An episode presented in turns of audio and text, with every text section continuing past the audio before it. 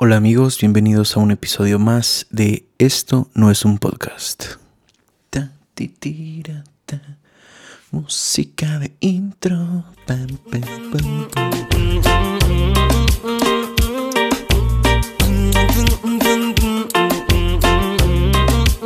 Hola amigos, bienvenidos a este tercer episodio de Esto no es un podcast. ¿Cómo van? ¿Cómo van de cuarentena? Eh, espero que estén bien, que todavía no se hayan contagiado de ningún bicho chino y que estén acatando las medidas de Secretaría de Salud, obviamente en la medida de lo posible, ¿no? Yo creo que dentro de este mismo podcast podemos hacer un, un- una selección y creo que si lo están escuchando tienen la posibilidad de quedarse en casa.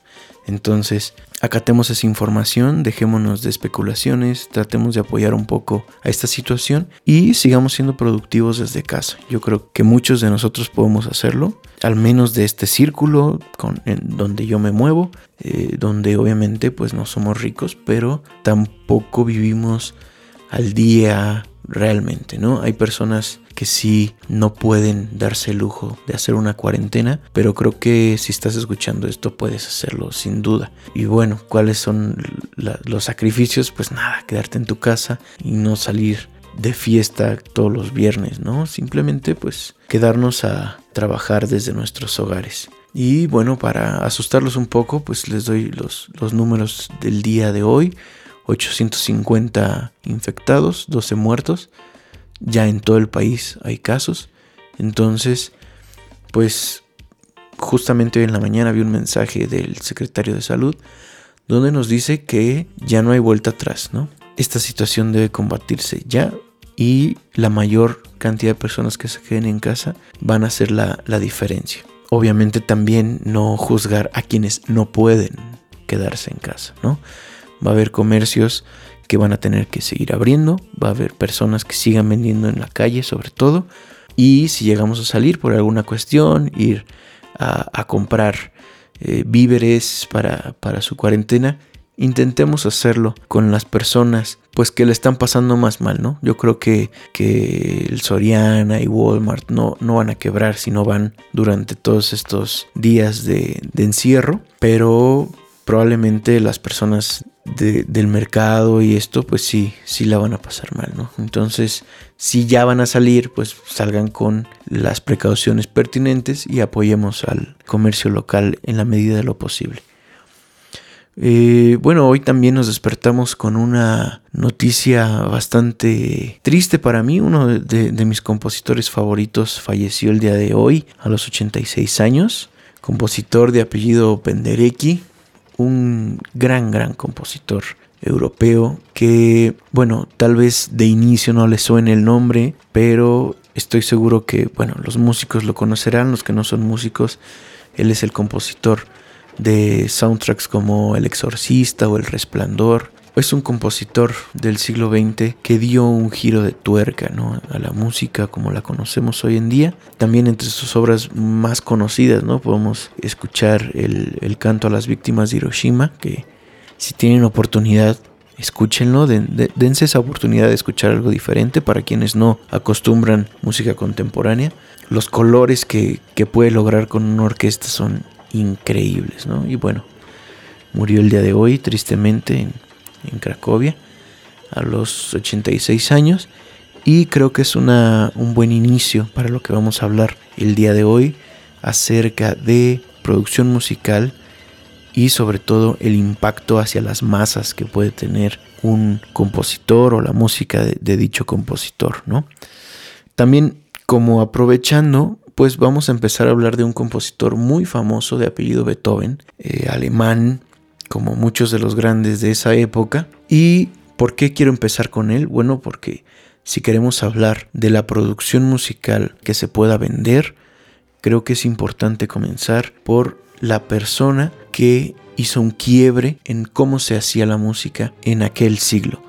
¿Por qué lo digo? Bueno, como sabemos, dentro del barroco y el clasicismo hay grandes genios musicales, pero todos estos estaban al servicio de un protector, ¿no? Es decir, ya sea un mecenas como lo puede ser la iglesia o un mecenas como lo era la corte, ¿no? Un rey, un príncipe y Beethoven es el primero que se sale de ese modelo. Beethoven decide hacer música para él y para quien quiere escuchar, simplemente.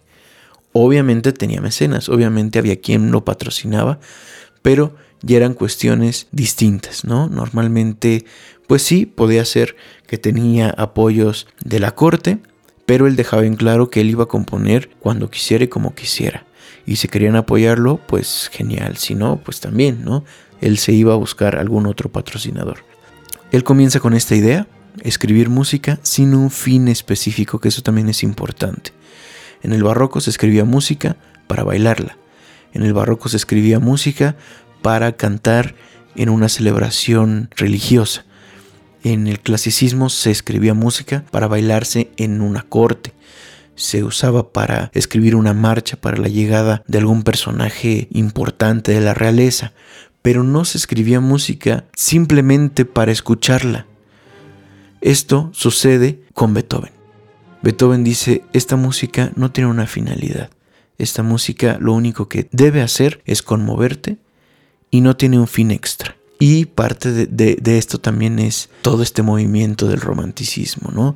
De poner la figura del compositor, del músico en un pedestal elevado, donde nadie lo alcanza, donde es un tocado por Dios. Y eso lo aprovecha perfectamente él y lo empiezan a aprovechar pues todos los músicos a partir de ese momento, ¿no? Con, con ese quiebre de Beethoven con, con la antigua música, por llamarlo así, o con la antigua forma de hacer música. Siguiendo con Beethoven, pues él también crea como cierto estereotipo de el músico actual, ¿no? Es decir, un músico que sufre, un músico que le va mal, un músico que a pesar de las inclemencias sale avante y triunfa, ¿no? Yo creo que, esa descripción probablemente la tengan muchos de los de los compositores, músicos, inclusive ya contemporáneos, donde todo tiene que ser triste y, melancólico y lo que pasa es que tú no entiendes todo lo que estoy sufriendo y bueno, e, ese era Beethoven, ¿no? Beethoven obviamente tenía sus problemas muy graves, ¿no? Alguno de ellos, y tal vez el más importante, pues era su sordera. Eh, desde los 26 años comienza a quedarse sordo y pues yo me imagino, ¿no? Yo estando en esa edad, cómo se puede sentir que tu audición se está perdiendo, ¿no? Siendo músico, supongo que debe ser dificilísimo. A pesar de eso, pues él tenía un carácter fuerte, muy fuerte. Hay comentarios este, documentados que dicen que se le llamaba como la bestia al señor Beethoven entonces ya nos podemos imaginar la clase de temperamento que él tenía. Y bueno, a, los 44 años se queda totalmente sordo, pero aún escribe obras de la talla de la séptima, octava, novena sinfonía, que son obras maestras, así como los últimos cuartetos para cuerdas que son increíbles, increíbles. Rompe todos los estereotipos que se podían romper en ese momento y también en sus últimas sonatas para piano. Dificilísimas, muy complicadas y cuando salen a la luz la gente dice simplemente son imposibles de tocar. Estas sonatas no son tocables. Entonces esto me va a llevar al siguiente compositor del que vamos a hablar en línea directa, ¿no? Que sería Liszt. Es un niño que conoce a Beethoven a sus nueve años, dando un concierto para él. Obviamente él ya no escuchaba, pero da un concierto para él y Beethoven pues le dice que cool, ¿no?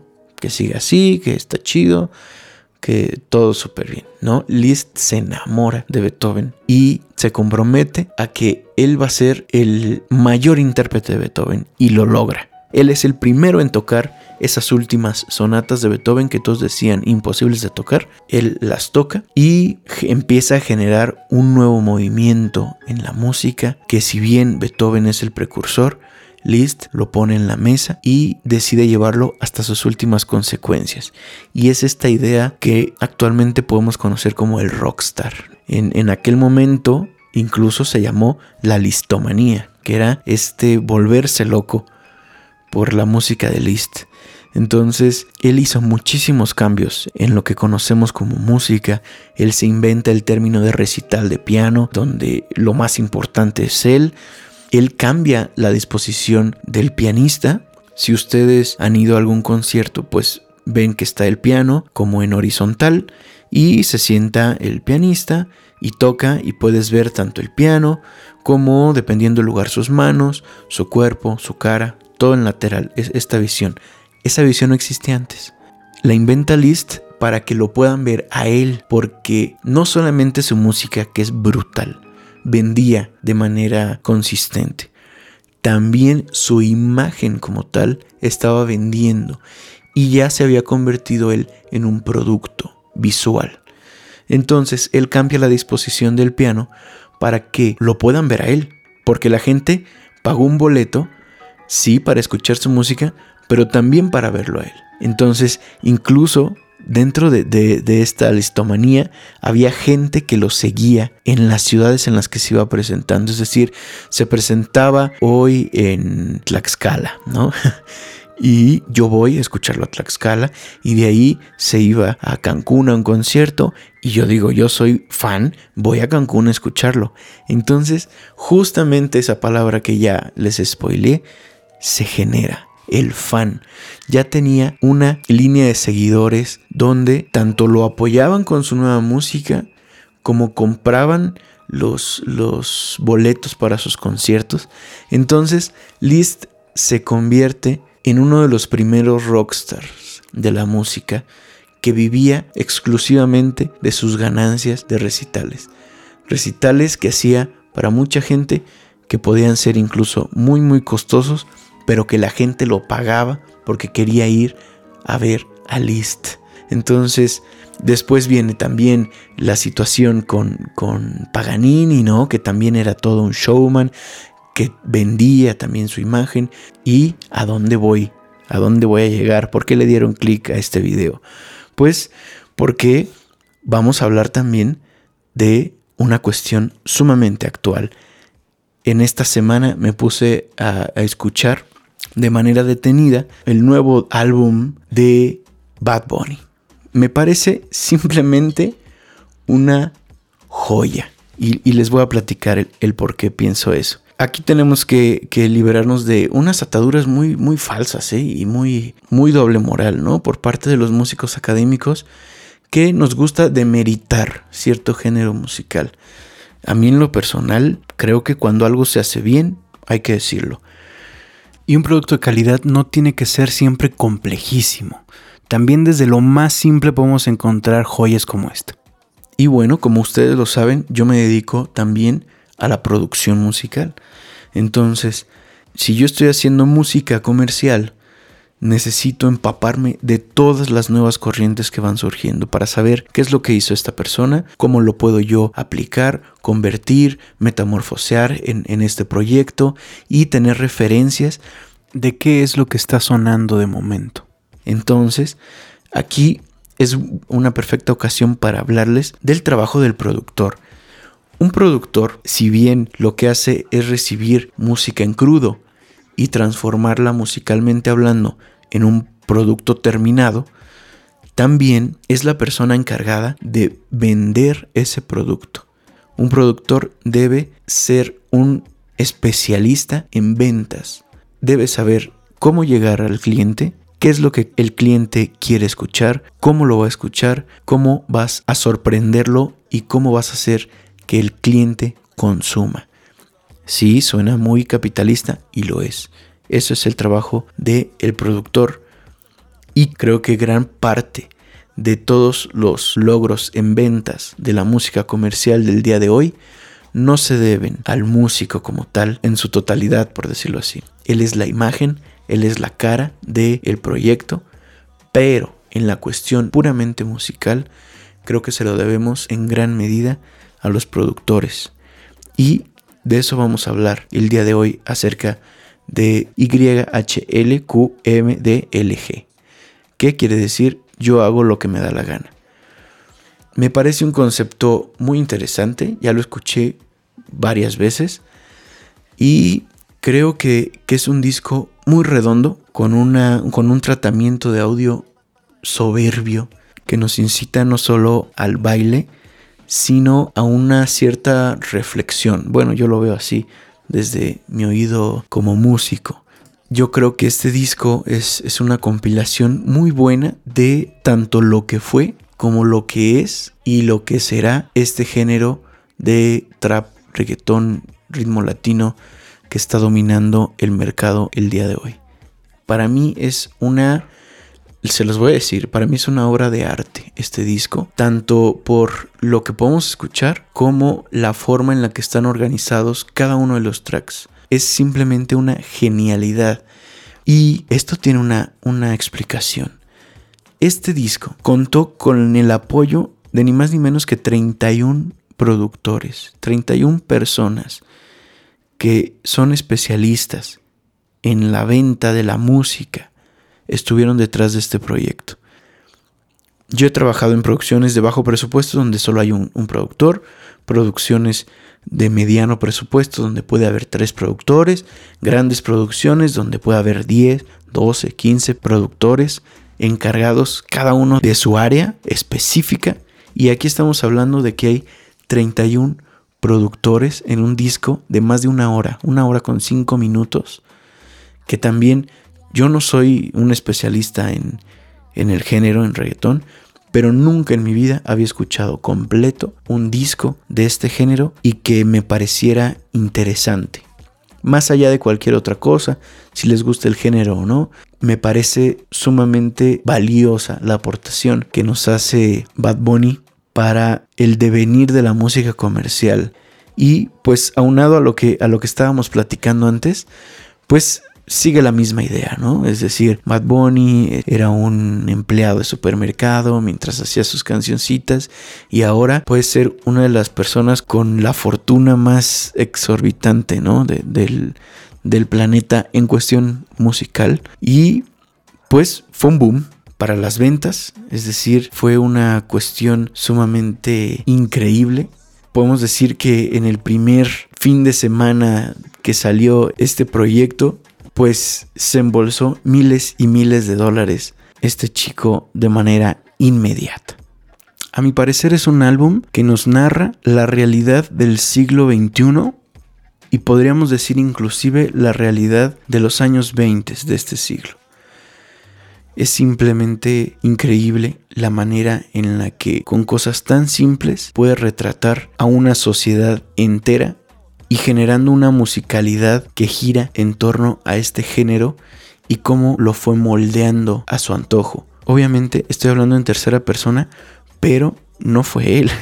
Es decir, a lo mejor él escribió la letra, que todos sabemos que son letras muy simples, muy sencillas, pero toda la música que está detrás se la debemos a esos 31 productores que hicieron su chamba y la hicieron bien y supongo que cobraron una muy buena cantidad de dinero para hacer esa joya de, la música como lo es este disco. Y seguramente muchos están, una de dos, o están diciendo, no puede ser que este güey esté diciendo esas cosas. Otros están diciendo, no, es, parte del performance, eh, obviamente es broma, es un compositor académico, no puede hablar así de un álbum de reggaetón. Se los juro, compañeros, que es realidad, es mi percepción de que creo que va a ser difícil quitarle el título del álbum del año y me parece una forma increíble de arrancar los años 20 con este performance músico visual donde todo va de la mano y donde todo es tan, tan surreal. No solamente lo surreal dentro de la música, dentro de las letras, sino lo surreal de la cantidad de dinero que se está produciendo gracias a las ventas de este género en específico. Así que, pues si no lo han escuchado, les recomiendo muchísimo ir a escucharlo. Eh, es un disco que vale la pena escuchar, es lo que yo les quiero decir. No sé si vale la pena escucharlo 10 veces, no sé si vale la pena eh, ponerse a analizarlo demasiado. Es un álbum que vale la pena escuchar simplemente por ser un gran retrato del siglo XXI. Entonces, pues se los dejo de tarea. Yo supongo que ya todos lo escucharon. Y, y los que todavía están en el closet, pues dense la oportunidad de escucharlo, de meditarlo, de convivir con esas nuevas sonoridades y ya regresamos a lo que estábamos haciendo. Regresamos a, a Bach y a Wagner y a Beethoven y a Mozart, que está muy bien, es decir, estamos hablando de cosas complejísimas, pero si queremos estar al día de lo que está pasando con la música comercial, es importante escucharlo y creo que también nos puede servir muchísimo para tomar ideas nosotros como músicos académicos de cómo demonios vamos a hacer para acercarnos al público, tanto como lo puede hacer Benito Antonio Martínez. Es creo que también una cátedra de cómo la música comercial puede ser tan redituable y qué cositas podríamos robarnos para nuestro beneficio nosotros como músicos nerds académicos. Y bueno, como recomendaciones finales, ya para cerrar este podcast que se hizo eterno, las recomendaciones son cinco recomendaciones que les hago. Uno, y la más importante, es, si está dentro de sus posibilidades, quédense en casa cuidemos a nuestros familiares mayores, a los niños y tratemos de no echar en saco roto todas las recomendaciones que nos han hecho. Número 2. Escuchar el cuarteto número 16 de Beethoven. Es el último cuarteto. Es una joya. De ahí vamos a irnos al Vals de Mephisto de Liszt, que si bien no es una de las obras más complejas, me parece una buena manera de entrar con Liszt. De ahí mi tercera recomendación es que escuchen Polimorfia de Penderecki. Se les va a hacer familiar, ya sabrán por qué. Y la última recomendación, pero no menos importante, es escuchar el disco completo, no en modo aleatorio, del 1 al 10 de Yo hago lo que me da la gana de Bad Bunny. Y creo que es un excelente plan para cualquiera de las tardes de esta cuarentena. Creo que si lo hacen en ese orden, van a disfrutar bastante de la experiencia musical que cada uno de estas obras nos pueden otorgar. Y bueno, si les parece que este podcast fue irrelevante, si les parece que en este podcast ataco a la buena música, si les parece que en este podcast me volví loco por promocionar el reggaetón, pues recuerden que esto no es un podcast.